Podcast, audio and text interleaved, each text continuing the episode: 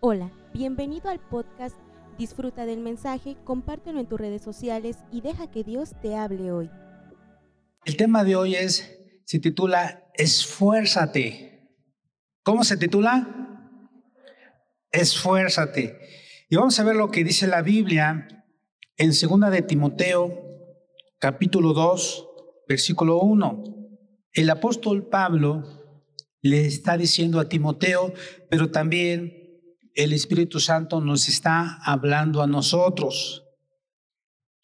Segunda de Timoteo 2 dice, tú pues, hijo mío, esfuérzate en la gracia que es en Cristo Jesús.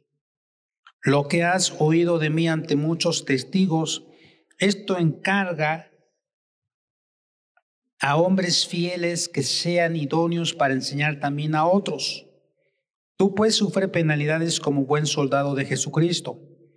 Ninguno que milita se enreda en los negocios de la vida a fin de agradar a aquel que lo tomó por soldado. Y también el que lucha como atleta no es coronado, sino lucha legítimamente. El labrador para participar de los frutos debe trabajar primero. Considera lo que digo, y el Señor te dé entendimiento en todo. Aquí vemos un primer punto. Estamos hablando de esfuérzate. Y el primer punto es esfuérzate en la gracia. El apóstol Pablo le decía a Timoteo, él, era un joven, y le decía a Timoteo, esfuérzate. Necesito que, te, te esmeres más en la gracia es decir, en, el que crezcas en la gracia y en el conocimiento de Dios.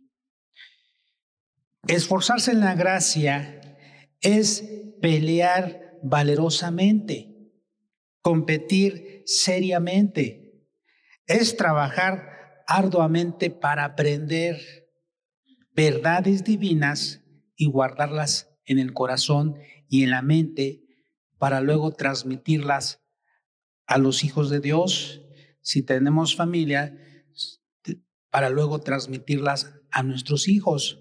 La Biblia dice en jueces capítulo 1 y capítulo 2 que todos los que, los que vivieron después de la muerte de Josué y que habían conocido los milagros y las señales y prodigios que Dios había hecho, buscaron a Dios.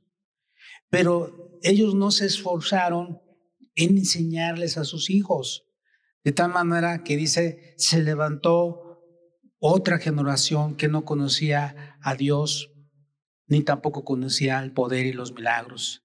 ¿Y qué fue lo que sucedió? Que tuvieron muchos problemas. Varios países, varias naciones enemigas empezaron a, a robarles su ganado, sus bienes, les hacían guerra y perdían las batallas, peleaban pero no ganaban, no los vencían. ¿Por qué? Porque ellos habían dejado de, de, de tener temor a Dios, de obedecerle. Y por eso es muy importante esforzarse en la gracia, no solo debe ser con tu cuerpo físico, sino también tu espíritu debe de esforzarse. Porque Dios quiere que nos esforcemos. Dios dice en su palabra, el Señor Jesús dice que cuando Él, previo antes de ser entregado, la noche que fue entregado, dice que Él le decía a sus discípulos, vamos a orar, acompáñenme, vamos a orar. Y todos salieron después de cenar al huerto del Getsemaní para orar. Pero aún así, él le pide a sus tres amigos más íntimos y le dice a Pedro, Jacob y Juan, vengan, ustedes acérquense otro poquito más. Y después él los dejó y fue a orar a solas, a interceder. Pero cuando regresó, ¿sabe qué estaban haciendo? Estaban durmiendo, hermanos. Y entonces Jesús se acerca y ¿qué puede esperar? una persona de sus amigos. Cuando está en una situación difícil, cuando está en agonía, cuando está turbado ante las presiones, ante las dificultades de la vida, ¿qué, qué puede esperar del amigo? Pues que esté con él, eh, por lo menos ahí eh, moralmente, motivándolo, ayudándolo. Pero ¿qué estaban haciendo sus discípulos? En lugar de orar, se pusieron a dormir, hermanos. Y entonces Jesús le dice a Pedro, sobre todo, porque Pedro el Señor Jesús le dijo a Pedro, de cierto te digo que hoy, antes de que el gallo cante dos veces, me negarás tres veces. Y Pedro dijo, no, Señor, no, no, ¿cómo crees? Dispuesto estoy aún a morir por ti en la cruz, o lo que a morir por ti, como vaya yo a morir. Y Jesús le dijo, Pedro, yo estoy orando porque Satanás ha venido para zarandearte, así como el trigo se zarandea, y, pero yo estoy orando para que cuando llegue ese momento tu fe no flaquee.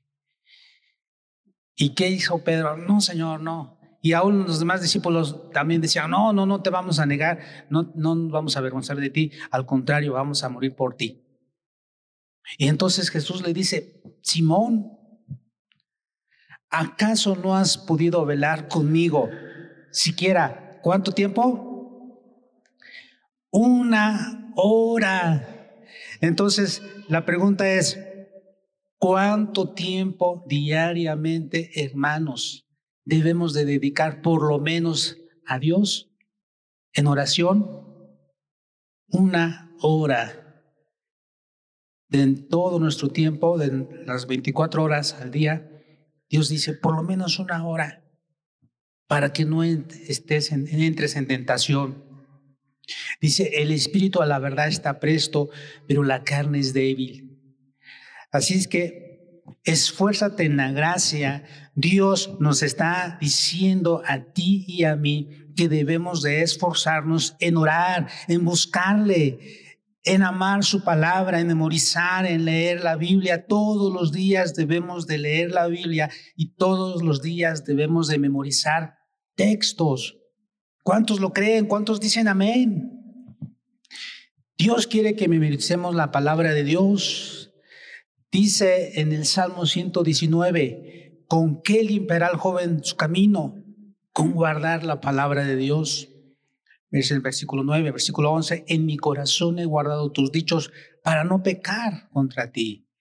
Significa que en la medida que nosotros inundemos nuestra mente, nuestro corazón de la palabra de Dios, vamos a hablar de la palabra de Dios.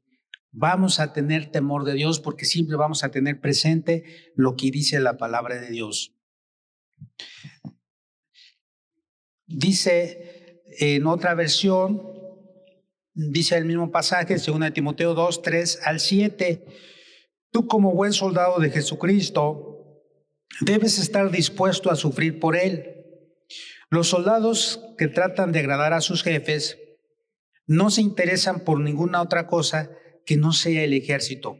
De igual manera, el atleta que participa en una carrera no puede ganar el premio si no obedece las reglas de la competencia.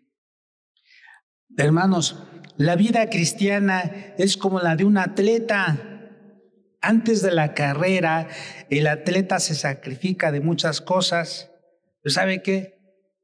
Al final tiene la recompensa. El, atleta tiene que hacer ejercicio todos los días, todas las mañanas, a veces dicen por ahí llueva, truene, él hace ejercicio, tiene que hacer ese sacrificio de estar en forma. Y, ¿sabe una cosa? Dice en, en Primera de Corintios 9, 24.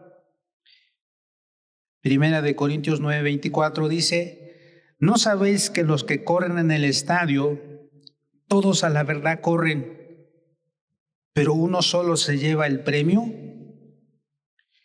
Corred de tal manera que lo obtengáis. Todo aquel que lucha, de todo se abstiene ellos a la verdad para recibir una corona corruptible, pero nosotros una incorruptible.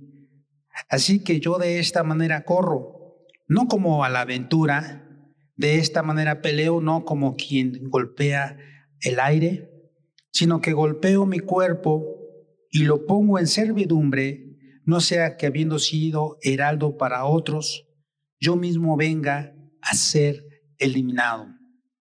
Entonces, esforzarse en la gracia es pelear valerosamente, competir seriamente, trabajar arduamente por aprender verdades divinas y guardarlas en el corazón y en la mente para luego transmitirlas a nuestros hijos o a los hermanos que, que, que, donde Dios nos ha puesto. Entonces, sí es importante, hermanos, esforzarnos. A veces, eh, pues, tenemos la Biblia, pero saben, algunas personas solamente la, la toman cuando es domingo, porque a veces no vienen entre semana, pero eso no quiere Dios. Dios desea que sus hijos amemos la palabra de Dios y que todos los días nos alimentemos de ella. Jesús dijo en San Mateo 4:8, no solo de pan vive el hombre físicamente, sino también espiritualmente, sino de toda palabra que sale de la boca de Dios. Así como el cuerpo necesita alimentarse físicamente, también nuestro espíritu se necesita alimentarse, fortalecerse. Y la manera de cómo hacerlo es leyendo la palabra de Dios, amando la palabra de Dios, viviendo la palabra de Dios, creyendo en la palabra de Dios, memorizando la palabra de Dios, compartiendo la palabra de Dios. Amén. Esto es muy importante. Entonces, debemos de esforzarnos en la gracia. Segundo punto, esfuérzate ante los problemas de la vida se refiere al hecho de entregar siempre lo mejor de uno mismo sin escatimar en la lucha que se tenga en las acciones que se estén realizando. La Biblia dice en Romanos, vamos a ver lo que dice Romanos capítulo 5, Romanos 5, versículo 3. Y no solo esto, sino que también nos gloriamos en las tribulaciones, sabiendo que la tribulación produce paciencia, y la paciencia prueba, y la prueba esperanza, y la esperanza no avergüenza, porque el amor de Dios ha sido derramado en nuestros corazones por el Espíritu Santo que nos fue dado. Amados hermanos, el sufrimiento enseña al creyente a soportar, a tener una espalda recta, a tener fuerzas cuando las cosas se ponen difíciles. El sufrimiento crea el tipo de carácter que se puede esperar. Es a través del amor de Dios que se vierte en nuestros corazones que podemos tomar el sufrimiento y ser mejores personas en lugar de tener un espíritu de queja, en lugar de ser amargados. Es a través del sufrimiento en cómo Dios saca lo mejor de, de nosotros, lo mejor de uno. Así como un diamante, un diamante en bruto que en cada golpe que recibe se va perfeccionando, se va moldeando, se va purificando ah, y adquiere más valor. Así nosotros como hijos de Dios, a través de la prueba, a través del sufrimiento, a través de las circunstancias de la vida, las adversidades, Dios va moldeando nuestro carácter, porque Dios quiere que nos parezcamos más a Jesús. ¿Cuántos dicen amén? A veces no nos gusta el sufrimiento, a veces queremos que todo salga bien y a veces nos gozamos cuando todo está bien. Y, pero hay ocasiones en las cuales cuando todo está bien, cuando no tenemos ningún problema, cuando no hay ninguna necesidad económica, cuando no hay enfermedad, a veces como que de repente se preocupa uno o da miedo porque dice uno, ¿y cuánto durará esto? Porque en cualquier momento uno sabe que no todo va a ser igual o no todo va a ser así siempre. En algún momento de nuestra vida va a venir la prueba, va a venir la adversidad. Por eso Dios quiere que nos preparemos. Por eso Dios quiere que nos esforcemos y que nosotros estemos conscientes de eso. Que mientras estemos en la tierra, habrá momentos de bonanza, habrá momentos de alegría, pero también habrá momentos de dolor, de tristeza. El dolor en esta vida es inevitable, porque todavía hay enfermedad, todavía hay accidentes, hay muerte, hay pruebas. Lo que sí debemos evitar es sentirnos miserables, sentir que estamos solos, sentir que Dios no está con nosotros, sentir que, que ya no creemos nada, que queremos mejor colgar los guantes, tirar la toalla. Eso no quiere Dios. Dios quiere que nos esforcemos y que tengamos siempre presente que a través de las circunstancias adversas Dios va a estar con nosotros. Él ha dicho en su palabra, cuando pases por el fuego, yo estaré contigo. Y si por los ríos no te anegarán. Cuando pases por el fuego no te quemarás, ni la llama arderá en ti, porque yo soy Jehová tu Dios, que te guardo y que te fortalezco. Le damos un fuerte aplauso a Cristo Jesús. Gloria a Dios, aleluya. Gracias a Dios por esa promesa que nos ha dado. Cuando pases por las aguas, las aguas de la muerte. Cuando pases por los ríos, cuando estás llorando, cuando estás derramando tus lágrimas por la situación que estás pasando, ya sea en la familia, en tu cuerpo, eh, las lágrimas del dolor, de la enfermedad. Dice, cuando pases por los ríos no te anegarán.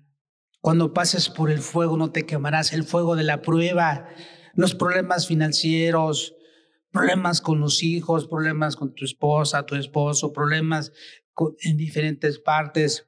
Dios ha dicho, yo voy a estar contigo, yo no te dejaré, no te abandonaré. Yo estoy contigo. Es como cuando los alumnos están realizando un examen, una evaluación, Ahí está presente el maestro, la maestra, pero el maestro y la maestra están en silencio. Él tiene que realizar el examen. Y ahí en ese momento no hay una interacción, ¿no? O sea, es un examen, tienes que contestarlo. Pero el maestro ahí está. Así en medio de la prueba a veces la gente dice, es que siento que estoy sola, soy solo, parece que Dios no está conmigo. Dios dice, te equivocas. Es en ese momento en cuando yo estoy ahí contigo y te estoy echando porras porque quiero que triunfes en este examen, en esta prueba, en esta situación. Quiero que salgas victorioso y quiero que recuerdes lo que dicen Romanos, que somos más que vencedores por medio de aquel que nos amó. Gloria a Cristo Jesús. Aleluya. Así como el niño empieza a caminar, empieza a dar sus primeros pasos, a veces con temor, con miedo, pero el, niño quiere caminar y se empieza a esforzar. Es un momento muy hermoso. ¿Cuántos tienen hijos y, cuántos les gusta ese momento cuando el, el bebé, el niño empieza a caminar? ¿Cuántos se gozan? Es un momento muy, muy bonito cuando ya el bebé empieza a pararse y está tratando de como que se agarrar el equilibrio y, nosotros ahí echándole porras y estando ahí bravo porque pues, primero estuvo gateando pero ya él se para y entonces bravo ahora camina Da el primer paso y entonces se queda y, ve los brazos de papá, de mamá, o los brazos de mamá atrás de él y o de papá, pero ahí estamos al pendiente, ¿verdad?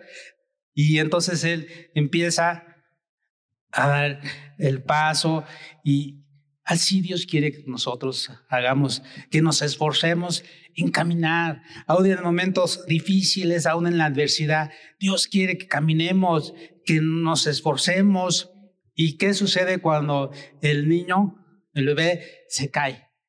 ¿Qué hacemos? Bueno, si está muy pequeñito, pues lo levantamos. Conforme ella va creciendo, ya levántate, hijo, levántate, hija, tú puedes. Darle, darle valor, darle esa confianza, esa seguridad, tú puedes, no pasa nada. Así Dios con nosotros. Cuando en algún momento desmayamos o cuando en algún momento nos caemos, ¿qué dice Dios? Levántate. Yo estoy contigo para ayudarte, para levantarte. No tengas miedo.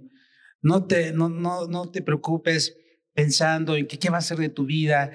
Yo tengo el control de tu vida en mis manos. Sí es muy importante. Así es Dios con nosotros en medio de las adversidades y batallas de la vida. Él está para ayudarnos, Él está para levantarnos y Él está, Él está para socorrernos. Él dice en su palabra en Hebreos 4:16, acerquémonos pues confiadamente ante el trono de su gracia para alcanzar misericordia y hallar oportuno socorro, hallar gracia para el oportuno socorro.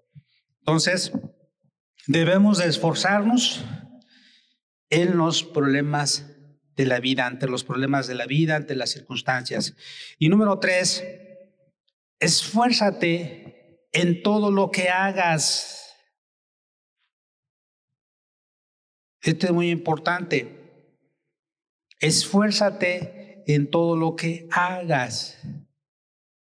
Nos habla de hacer las cosas bien. También implica una acción constante, un estilo de vida.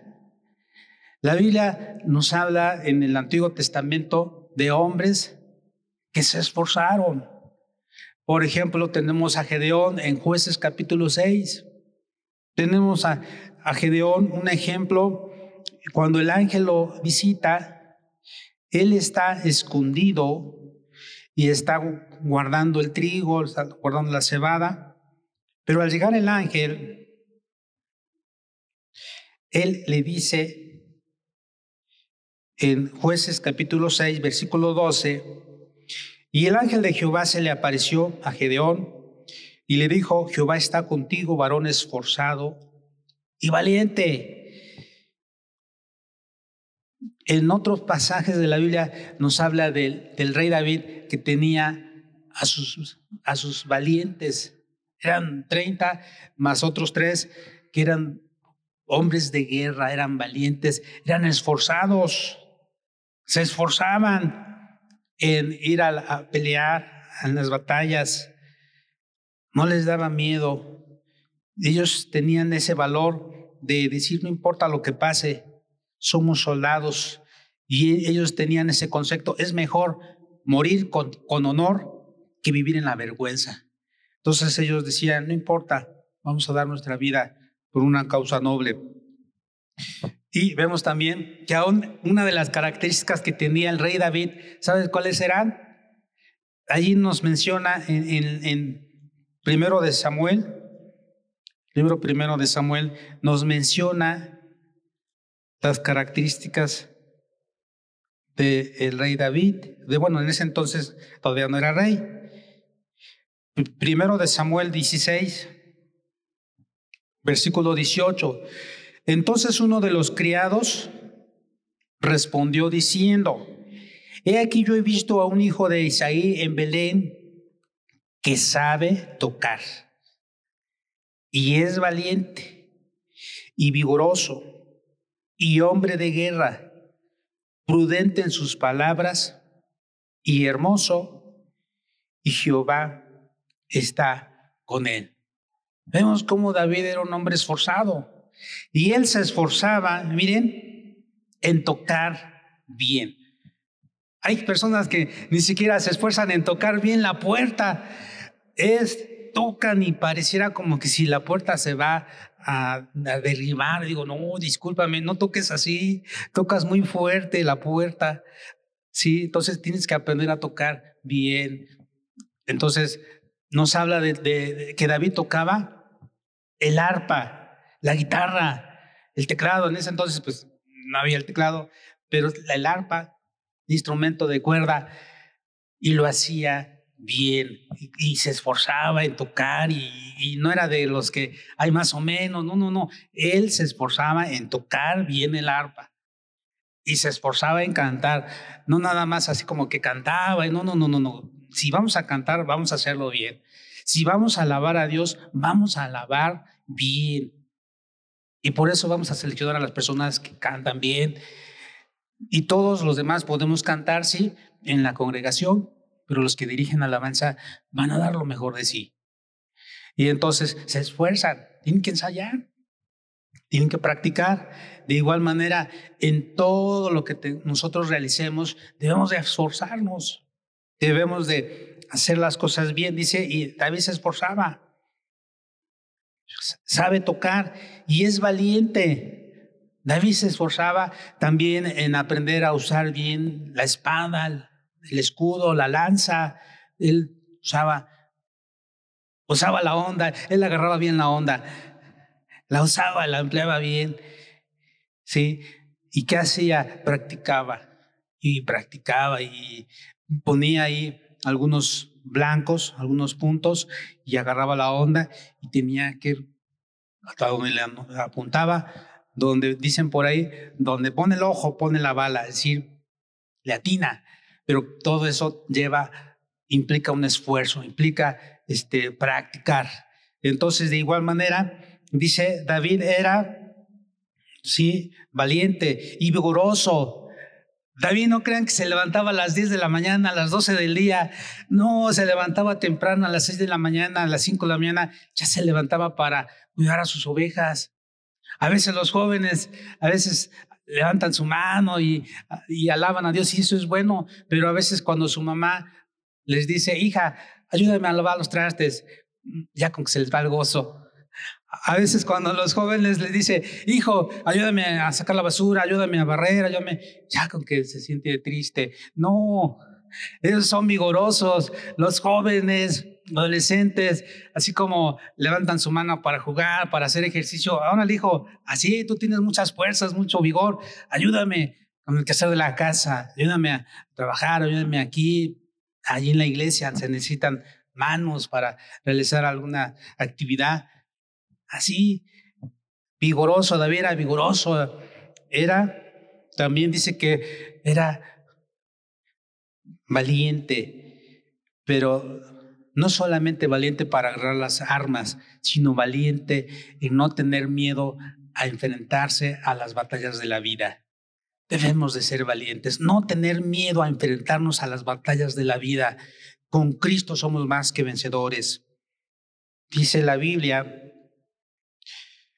dice, hombre de guerra, él, él iba a la guerra, él sabía que Dios estaba con él y siempre salía victorioso.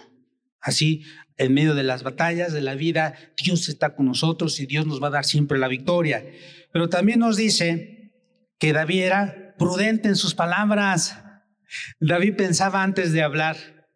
Hay mucha gente que habla solamente por hablar, pero David no. David decía, no, yo voy a cuidar mis palabras. Yo no voy a hablar solamente, yo no voy a abrir mi boca solamente por hablar, sino cuando yo hable sea para decir algo edificante, algo que sea de, bendición, como dice la Biblia, para dar gracia a los oyentes, que ellos vean, ah, mira, dijo una promesa, nos bendijo, ¿sí? Que, que, igual nuestra forma de hablar dice mucho de, de, lo que somos. Debemos de tener cuidado, ser prudente en las palabras. David era una persona hermosa, ¿sí? Y no, no solamente físicamente o exteriormente.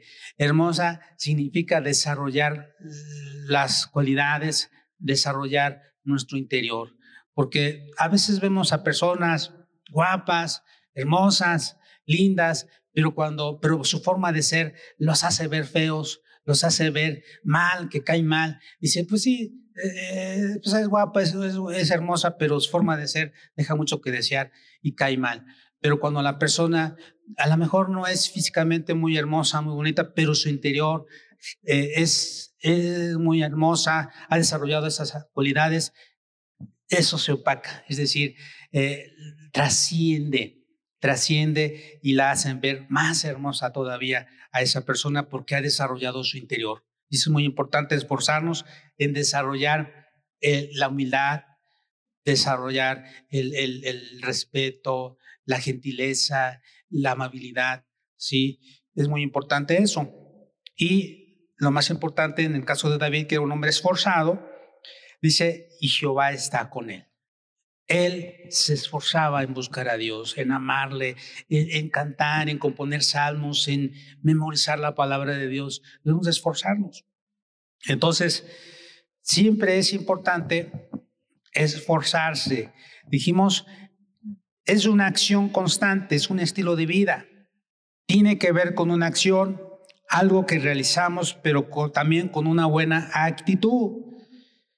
Que todo lo que hagamos, jóvenes, a ver, levanten la mano los jóvenes. Un grito de júbilo.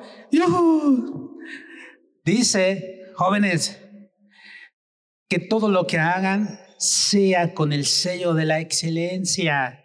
¿Sí? Que no digan, ahí se va. Que a veces les dejan tarea a los maestros eh, y, a veces hacen a las cosas al ahí se va. ¿Y qué cosa es esto? Ay, ya, sí, déjalo. No, no, no, tú puedes esforzarte en hacerlo bien. Ay, San Sebastián no arregla equivocación. Tú puedes hacerlo bien. Hay dos formas de hacer las cosas. Una bien y otra nada más para salir del paso. O sea, hacerlo nada más por entregar. Recuerda, lo que se hace bien se hace para siempre. Y lo que bien se aprende no se olvida. Así que debemos de esforzarnos en hacer las cosas bien. Empieza por hacer lo necesario y después te vas a encontrar haciendo lo que tú pensabas imposible. Decir, que ya la vez pasada les dije, si queremos hacer algo, vamos a poner todos los motivos para hacerlo. Si no queremos hacerlo, vamos a poner todos los pretextos para no hacerlo. Y Dios no quiere que sus hijos pongamos pretextos para buscarle, para esforzarnos. No, de grandes excusas y de grandes pretextos está yendo el infierno por personas que en lugar de esforzarse, que en lugar de poner motivos para buscar a Dios, pusieron pretextos y no buscaron a Dios. Se alejaron, lo abandonaron. Dios quiere que nos esforcemos a buscar a Dios. Puestos de pie, vamos a decirle a Dios, yo quiero ser una mujer, un varón esforzado. Yo quiero, Señor, esforzarme en la gracia, en conocerte cada día más. Yo quiero esforzarme ante los problemas de la vida, ante las adversidades. Yo quiero salir victoriosa, victorioso, y yo quiero esforzarme en todo lo que haga. Que yo no tenga un espíritu de queja, de murmuración, porque no eso Dios no quiere. Dios dice, y todo lo que hagas, sea de palabra o de hecho, hazlo todo para la gloria de Dios, hazlo todo para Dios, hazlo todo, porque de Dios viene la recompensa.